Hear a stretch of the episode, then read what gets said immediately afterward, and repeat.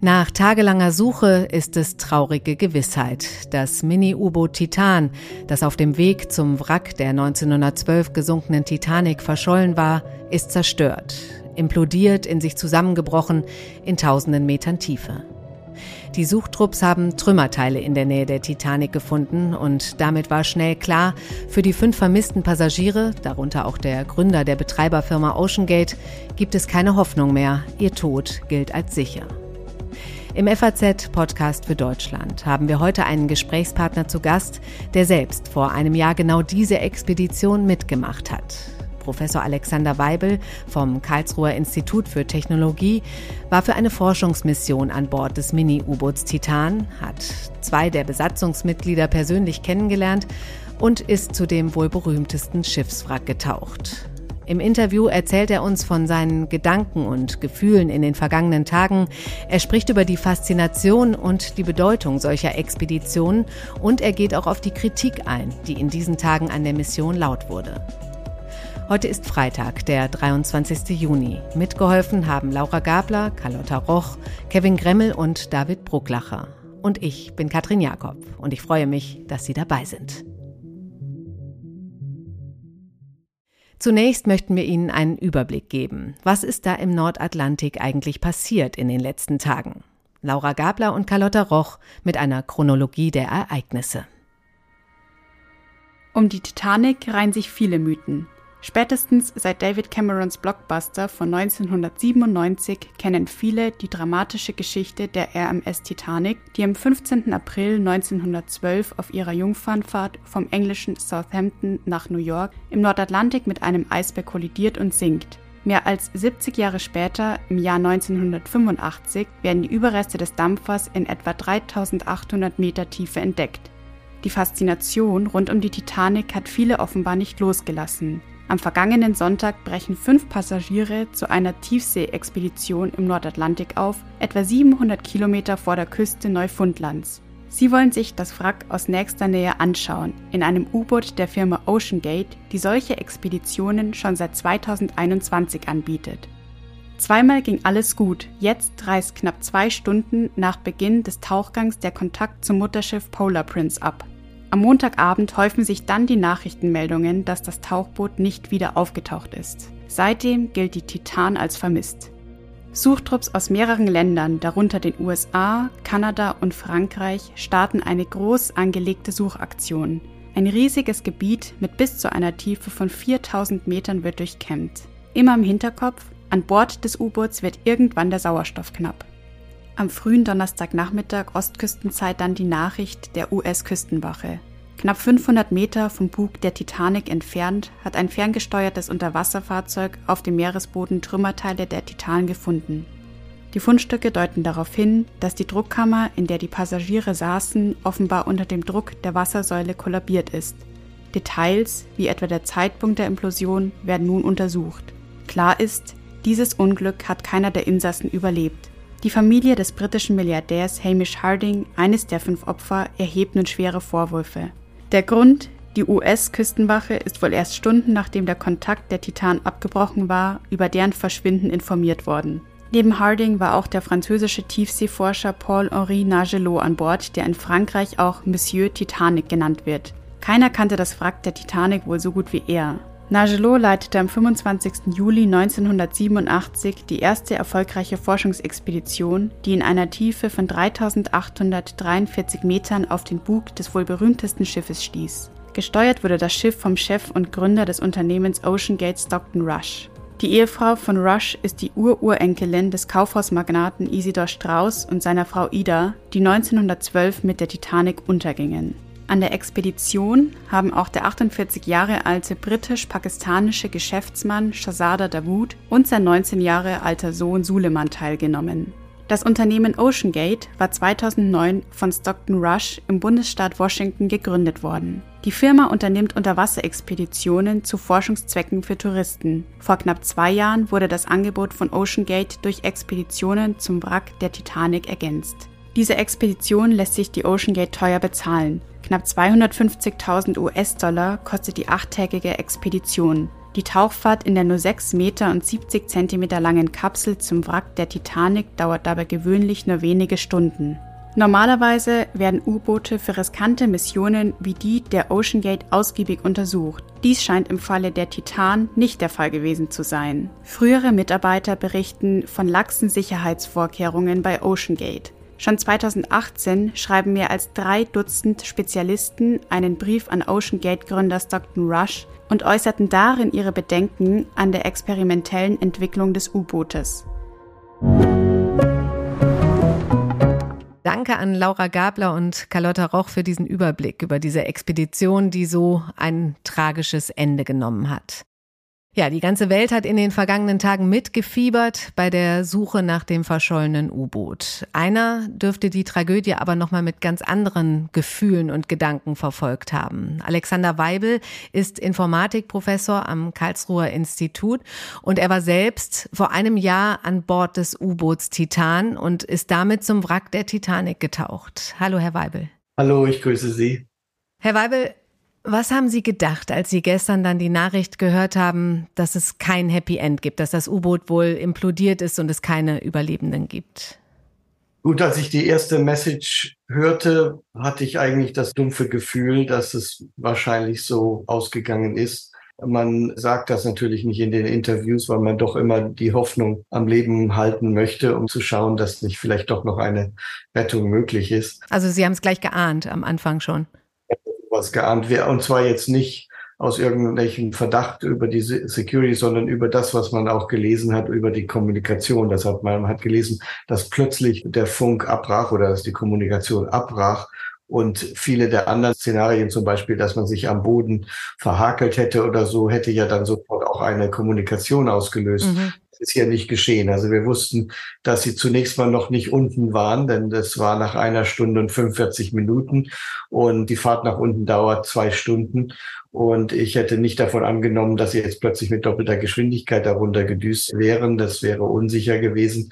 Also ich gehe davon aus, dass es irgendwie auf der Fahrt nach unten ein Desaster gab. Und das kann dann im Wesentlichen nur eben ein derartiges Implodieren sein oder ein möglicher totaler Electrical Failure. Mhm. Und in diesem Falle hätte das Team natürlich den sofortigen Aufstieg wieder begonnen und wäre dann innerhalb von anderthalb Stunden wieder an der Oberfläche erschienen. Mhm. Als das dann nun auch nicht eintrat, muss ich sagen, hatte ich dann schon dieses ungute Gefühl, okay. dass es eine Tragödie da unten gab. Äh, ich äh, darf vielleicht sagen, etwa fast als Trost sage ich mir, wenn es tödlich endet, ist das eigentlich, es klingt jetzt morbid und schlimm äh, und äh, weil es mich ja auch furchtbar bewegt und trifft, aber es ist dann so schnell vorüber. Und ich muss sagen, als ich damals, also letztes Jahr diese Reise antrat, macht man sich über sowas natürlich auch Gedanken. Und das ist sozusagen dieser Gedanke, der dann schon ist, es wäre dann wenigstens sehr schnell, weil ein solches Zusammenklatschen eines U-Boots unter diesem Druck ist dann ein, der sofortige Tod. Ich meine, dass die Insassen das gar nicht mal sogar gemerkt haben. Ja. Man weiß es nicht. Vielleicht gab es gewisse Vorahnungen. Zum Beispiel hatte das U-Boot ja auch so Sensoren, die zum Beispiel die Rate äh, des Zusammen, also die, wenn diese Carbonfibern, Fiber, die Fasern, die gehen ganz natürlich immer kaputt. Das heißt also auch in Flugzeugen muss man die nach einer gewissen Weile ausrangieren, mhm. weil Fasern eben da zerbrechen. Aber solange diese Rate sehr klein ist unter den vielen Fasern, die dort sind, ist das mhm. normal. Man muss es nur beobachten. Ja, ja, okay. Das hat man auch an der Titan getan. Die hatten also zwölf Sensoren, die ständig gemessen wurden, die ich mir auch angeschaut habe und die sahen eigentlich alle ganz vernünftig aus. Mhm. Also Sie meinen auch, wenn man sich die Alternative vorstellt, was ja in den letzten Tagen immer das Thema war, dass die Atemluft ausgeht, ja. ist das quasi der gnädigere Tod dann lieber schnell. Stellt sich vor, sie wären irgendwo auf dem Ozean, man findet sie nicht und sie sind vier Tage mit vier anderen Leuten eingeschlossen in einem metallenen Sarg, in dem man äh, endlich nicht rauskommt und so langsam erstickt. Also das, das der Gedanke, es macht einen ganz, äh, ganz verrückt, muss ich sagen, ist fürchterlich fürchterlich. Ich habe gelesen, dass man auch, selbst wenn dieser, Sie sagten ja, eine Möglichkeit wäre gewesen, dass ein Elektronikproblem ist, dass das Boot dann aufsteigt. Aber ich habe gelesen, dass man da dann auch nicht rausgekommen wäre von selbst, selbst wenn das an der Oberfläche gewesen wäre. Warum ist das so? Das ist richtig. Und ich muss sagen, als ich damals die, mich entschlossen hatte, diese Reise anzutreten, wir haben ein Forschungsexperiment während der Tauchfahrt gemacht, kann ich auch noch dazu erzählen. Aber ja. das war für mich das Mulmigste, sage ich so. Und als wir dann aufgetaucht sind und ich sah die Taucher außen von der Bergungsmannschaft, dann war das schon eine große Erleichterung, weil man weiß, man ist jetzt in guten Händen und wird da wieder rausgeschraubt. Es sind also 17 Bolzen, die diese Türe zumachen und dann ist man da drin. Es gibt keine, man kann die Türe von innen nicht ausmachen, mhm. aufmachen. Ja. Mhm. Und warum ist das so? Ja, jetzt hinterher ist man immer schlauer. Man, man weiß ja normalerweise bei der normalen Fahrt hat man das Bergungsteam und wenn man zum Beispiel nicht das Bergungsteam hier äh, hätte, zum Beispiel, und äh, auch sogar rauskäme, dann würde das ja auch nicht helfen. Dann würde man auf dem Ozean rumdümpeln und vor allem, wenn man die Türe aufmacht, würde das U-Boot ja voll Wasser laufen und ab, abschmieren. Also irgendwie ist da jede Situation ziemlich schlimm. Man könnte natürlich gucken, ob man oben eine Luke oben drauf baut. Das widerspricht sich dann aber mit dem Carbon Fiber Design mhm. und so mhm. weiter. Mhm.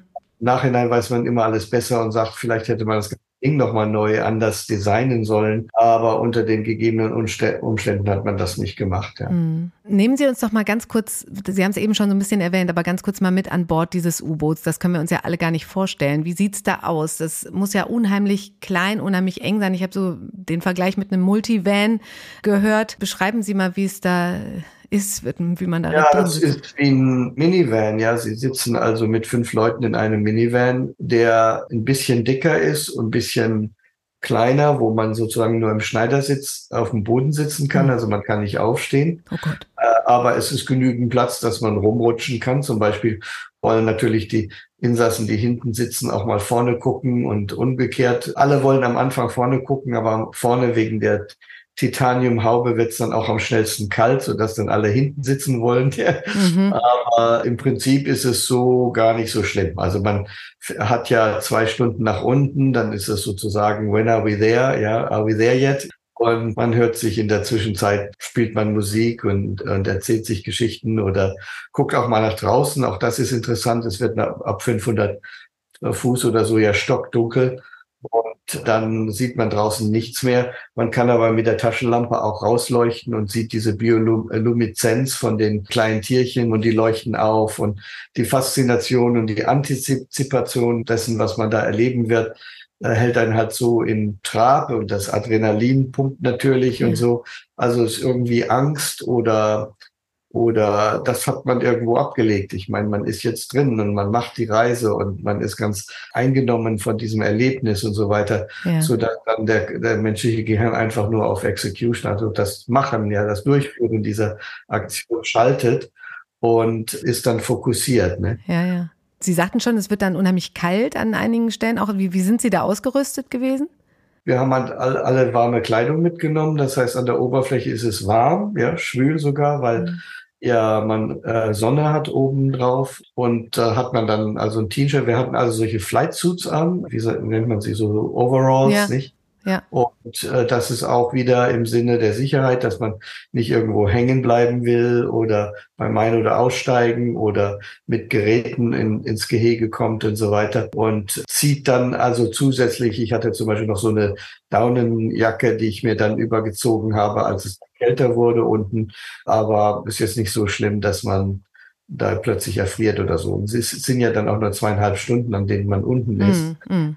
Und da ist der Dom vorne, wird recht kalt und die Feuchtigkeit innerhalb des fängt dann auch zu kondensieren. Und dann hat man da also diese kalten Tröpfchen vorne am Dom. Mhm. Äh, das ist so ein bisschen unangenehm, aber wie gesagt, mit ein paar guten Socken und einer Daunenjacke ist das ganz auszuhalten. Ja. Mhm. Und was bekommt man dann zu sehen, wenn man unten landet? Wie nah kommt man an das Wrack heran? Was ist das für ein Gefühl? Beschreiben Sie das mal. Ja, wir hatten bei meiner Tauchfahrt zwei Fahrten. Die erste war ja die, wo wir sind an den Heck gefahren und dann das zweite Team am nächsten Tag äh, ging an zu dem Bug.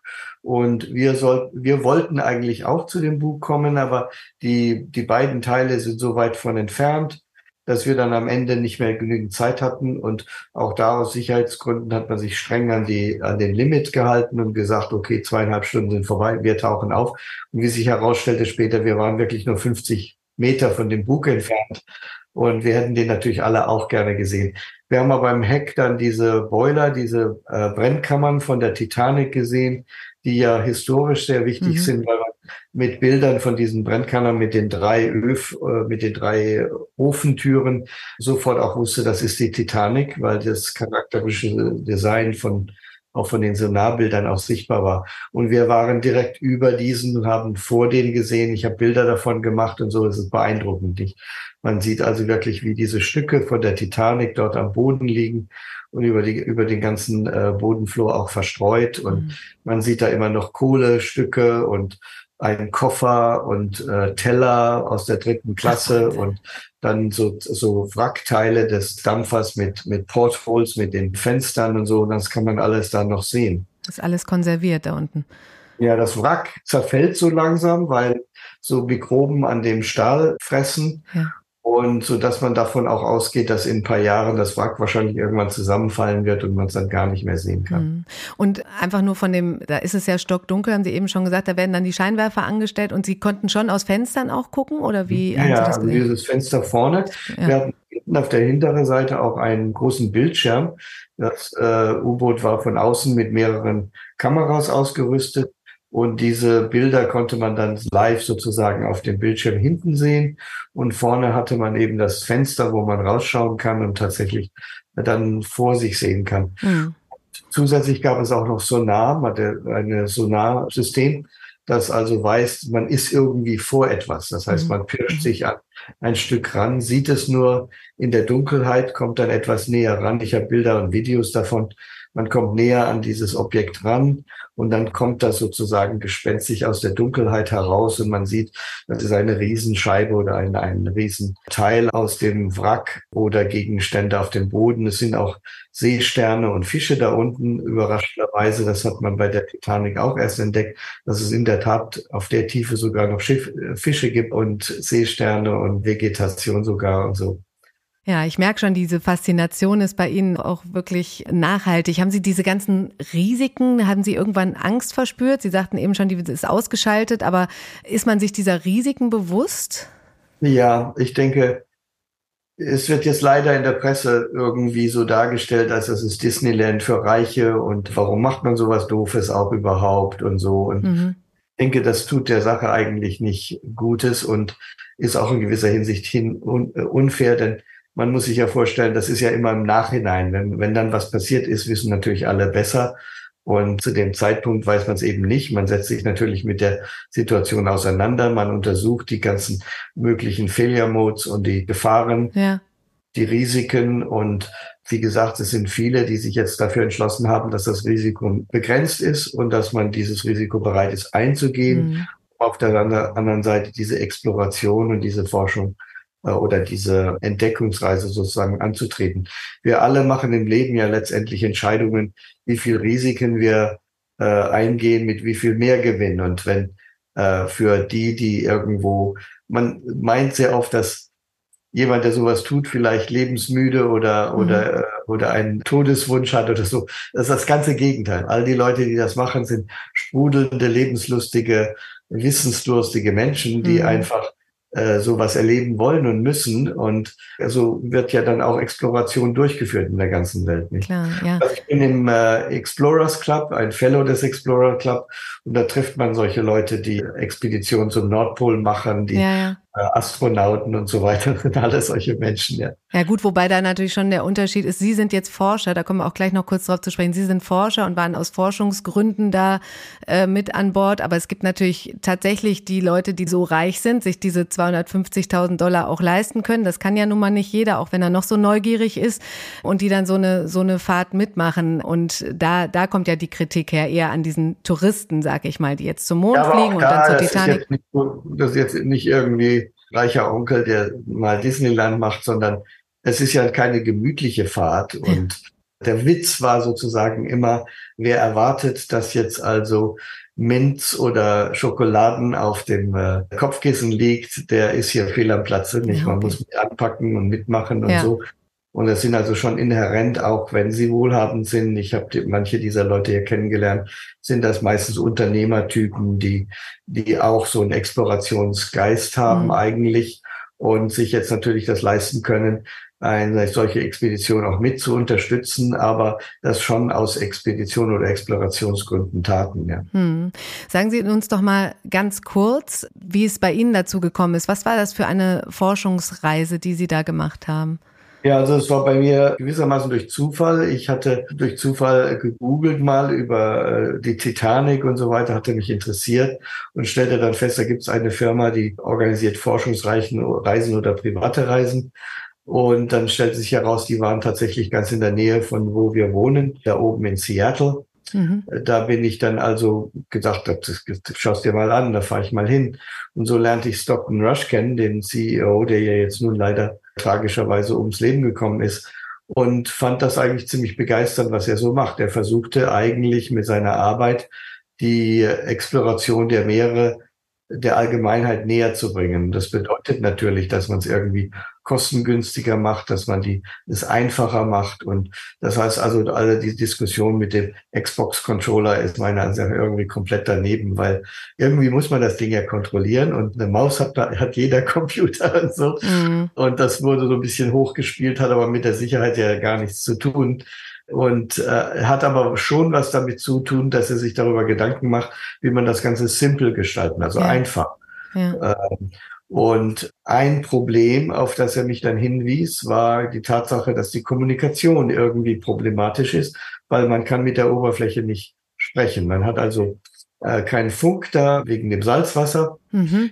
Alles geht über Sonar und Sonar hat eine niedrige Bandbreite, so dass man eigentlich nur Textmessages nach oben bekommt und die Kommunikation in dem U-Boot äh, geschieht tatsächlich nur durch Text, durch SMS-Messages eigentlich, nicht? Die über so nah an die Oberfläche. Und das ist natürlich langsam. Zum Beispiel jetzt bei dieser Tragödie würde man ja sich wünschen, dass man mit den Menschen hätte noch reden können, ja. ja. Und äh, weil, weil dann immer jemand am Keyboard sitzen muss und tippen muss, ist das nicht nur mühsam, sondern wenn es auch irgendwo hektisch oder kritisch zugeht, hat man die Zeit und den Fokus nicht, um dann Textmessages zu, zu tippen. Mhm. Und wir wollten das lösen, wir haben dann also Sprachekenner mit ins U-Boot genommen. Wir beschäftigen uns ja mit automatischer Übersetzung gesprochener Sprache. Und so haben wir also ein System genommen. Das ist das, Ihr Forschungsgebiet sozusagen. Ja, also ja. wir forschen, ich kann Ihnen das zeigen, wir entwickeln Systeme, wo, wo ich zum Beispiel in Deutsch reinreden kann. Okay, nee, ruhig, ruhig ganz kurz, so viel Zeit haben wir leider Ja, nicht. ja, also man ja. redet in Deutsch rein, es kommt auf Japanisch raus. Okay. Das sogar mit Video, mit der Lippenbewegung des Japanischen ja. und der eigenen Stimme. Und dann haben wir gesagt, ja, da können wir dann auch ein System bauen, wo Stockton Rush und ich unten in das System reinsprechen. Und das wird in Text umgewandelt und der Text wird nach oben geschickt und oben wieder resynthetisiert in unserem, in unserem Video und in unserer Stimme. Hm. Und das wollten wir demonstrieren, dass das geht tatsächlich auf so einer kritischen Tauchfahrt wie dieser. Und so hab ich, haben wir das dann gemacht. Ein Mitarbeiter, Kollege von mir, war dann auf dem Schiff oben auf und hat dann also das Synthesesystem betrieben und ich habe unten dann in den Spracherkenner reingesprochen. Hm. Das hat auch funktioniert. Das hat ja, auch funktioniert. Sehr gut. Was sagen Sie? Also Sie haben jetzt schon die eine, einige Vorwürfe haben Sie schon so ein bisschen entkräftet. Die Vorwürfe, das U-Boot sei gar nicht für solche Tiefen gebaut worden, die Küstenwache nicht rechtzeitig alarmiert worden, all das. Was sagen Sie zu diesen Vorwürfen? Naja, die sind sehr oft aus dem Kontext heraus, ja, oder mal irgendwo ein bisschen. Die Küstenwache schnell genug alarmieren, das, um das zum, zum Beispiel entkräften. Stellen Sie sich vor, die Kommunikation bricht plötzlich ab und man weiß nicht, was ist. Dann geht man davon aus, dass das U-Boot hatte drei verschiedene oder vier verschiedene redundante Methoden, wie man einen Aufstieg machen kann, ganz ohne, auch wenn die komplette Elektrik, also eine. Möglichkeit ist ja, die Elektrik fällt aus und man kann gar nicht mehr funken und so. Dann hätte das Team natürlich sofort den, den, den, den auf, das Auftauchen begonnen und dann wären sie, sage ich mal, zwei Stunden später an der Oberfläche gewesen. Mhm. Und das hatten wir ja auch gehofft, um, um das Team dann dort zu bergen. Gut, und da braucht man die Küstenwache noch nicht sozusagen. Da braucht man die Küstenwache ja, ja, nicht. Okay. Im Gegenteil, es wäre dann sogar fast kriminell, dann die Küstenwache gleich loszujagen. Man ist ja man auch mitten im Atlantik, das heißt, das braucht ja erstmal Stunden, bis überhaupt jemand dahin kommt, weil es sehr weit weg ist vom, vom Festland. Und das heißt, auf dieser Basis beobachtet man erstmal und hofft natürlich, dass eine Message kommt, dass vielleicht die Elektrik wieder startet und so weiter. Und dann fängt natürlich die Hoffnung an zu sinken, sagen, mm. Sie haben sich nicht gemeldet mm. nach, nach schon einer Stunde. Und dann wird, ich weiß nicht, wie spät dann die, das Team gemeldet hat, aber ich denke, ein paar Stunden später sagt man dann irgendwann, hier ist wirklich was Schlimmes passiert. Mm, mm. Wir brauchen Hilfe nicht. Würden Sie aus jetziger Sicht so eine Expedition noch einmal mitmachen? Na gut, natürlich jetzt mit dem, was wir wissen, mit dem gegenwärtigen U-Boot selbstverständlich nicht. Aber wie ich schon sagte, wir nehmen Risiken ein mit den Informationen, die wir haben mhm. und den Mehrgewinn als Menschen, den wir sehen. Und eine solche Expedition hat ja auch gigantische Vorteile, Begeisterung, man lernt Dinge, man tut Forschung und das hat dann schon erhöht die Bereitschaft, auch ein gewisses Risiko einzugehen. Man möchte dieses, man geht solche Risiken nicht leichtsinnig ein, sondern man äh, sind kalkulierte Risiken. Habe ich Alternativen? Habe ich Redundancies und so weiter? Und hier ist der katastrophale äh, Fall eingetreten, dass diese Technologie mit den Carbon-Fibern offensichtlich nicht diesen Druck haben, langfristig standhalten können. Hm. Da kann man sich nun streiten, hätte, hätte, war das prädizierbar, war das Design vielleicht nicht angebracht. Und ich denke, da werden sich jetzt Wissenschaftler auch Jahre damit beschäftigen, mhm. ein solches Design dann besser aussehen sollte. Dass U-Boote unter Druck zusammengebrochen sind, ist auch vorher schon mit Stahl-U-Booten passiert. Und hier hat Stockton Rush in seinem Design eben ein Carbon Fiber Design angestrebt und ob das jetzt nun sinnvoll war oder nicht, ich meine, da bin ich jetzt auch nicht Experte, muss man dazu sagen, so dass man dann sicherlich den Experten Glauben schenkt und sagt, sie haben sich damit auseinandergesetzt. Und da mhm. waren, wie gesagt, auch Design, zumindest nach meinem Kenntnisstand mit äh, University of Washington und mit der NASA und so, dass das entwickelt wurde, nicht? Mhm. Und unter den Bedingungen denkt man, das ist durchdacht und äh, geht das Risiko ein. Würde ich es wieder tun, in ganz anderer Konstellation, weil ich ein Wissenschaftler und Explorer bin, würde ich sagen, wahrscheinlich ja, weil äh, der Druck oder der Drang, unsere Welt zu erkennen und zu erforschen und auch die Schönheit die unserer Welt zu genießen, treibt dann dann schon an. Wir alle tun das. Wir fahren auch Fahrrad, weil wir vorankommen wollen und ist auch gefährlicher. Wir fahren Auto. Nun kann man sagen, das ist jetzt hier vielleicht noch mal eine Nummer größer. Aber wie ich schon sagte, das ist eine Gleichung. Jetzt vielleicht ganz zum Schluss noch die Frage, weil uns die letzten Tage das alle so mitgenommen und so fasziniert hat. Warum denken Sie, ist das so? Warum hat diese ganze Suche und Geschichte die Menschen so fasziniert? Nun ist zunächst mal die ganze Situation, ein U-Boot zu verlieren und äh, mitten im Atlantik und dann mit einer Zeituhr, die fünf, vier Tage lang tickt, löst natürlich ein Drama aus, wo die Medien natürlich auch ein Spektakel draus bekommen. Mm, das löst natürlich mehr Interesse aus, als wenn ein Autounfall ist.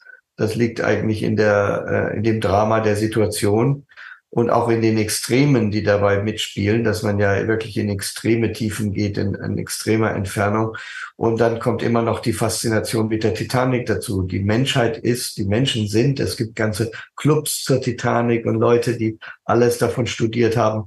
Und das wiederum hat andere Gründe, weil die Titanic ja eine unglaubliche Story. Erstmal ist sie gut dokumentiert, man kennt die Lebensgeschichten der betreffenden Personen, aber es ist halt auch diese Vorstellung, die Hybris des Menschen, ein unsinkbares Schiff und dann, wie gesagt, das plötzliche Desaster, die Tatsache, dass man tatsächlich auf der Titanic nur 980 Minuten hatte, bis das Schiff unterging. Die Vorstellung, man hat nur so wenig Zeit zu leben. Ja. Wie ordnet man sein eigenes Leben? Das geht uns so einfach an unsere Menschheit ran, diese ganze Konstellation. Das ist natürlich nicht nur unsere Faszination, sondern auch unsere Fantasie und auch unser eigenes äh, Soul-Searching, wie man so schön sagt im Englischen, auslöst. Mhm. Äh, tragischerweise jetzt noch fünf Menschenleben zu verlieren auf diese Weise, die ich auch persönlich kenne, bricht mir natürlich das Herz. Dass die Titanic nochmal fünf Menschenleben fordern sollte, ist natürlich auch ein traurig und tragisch.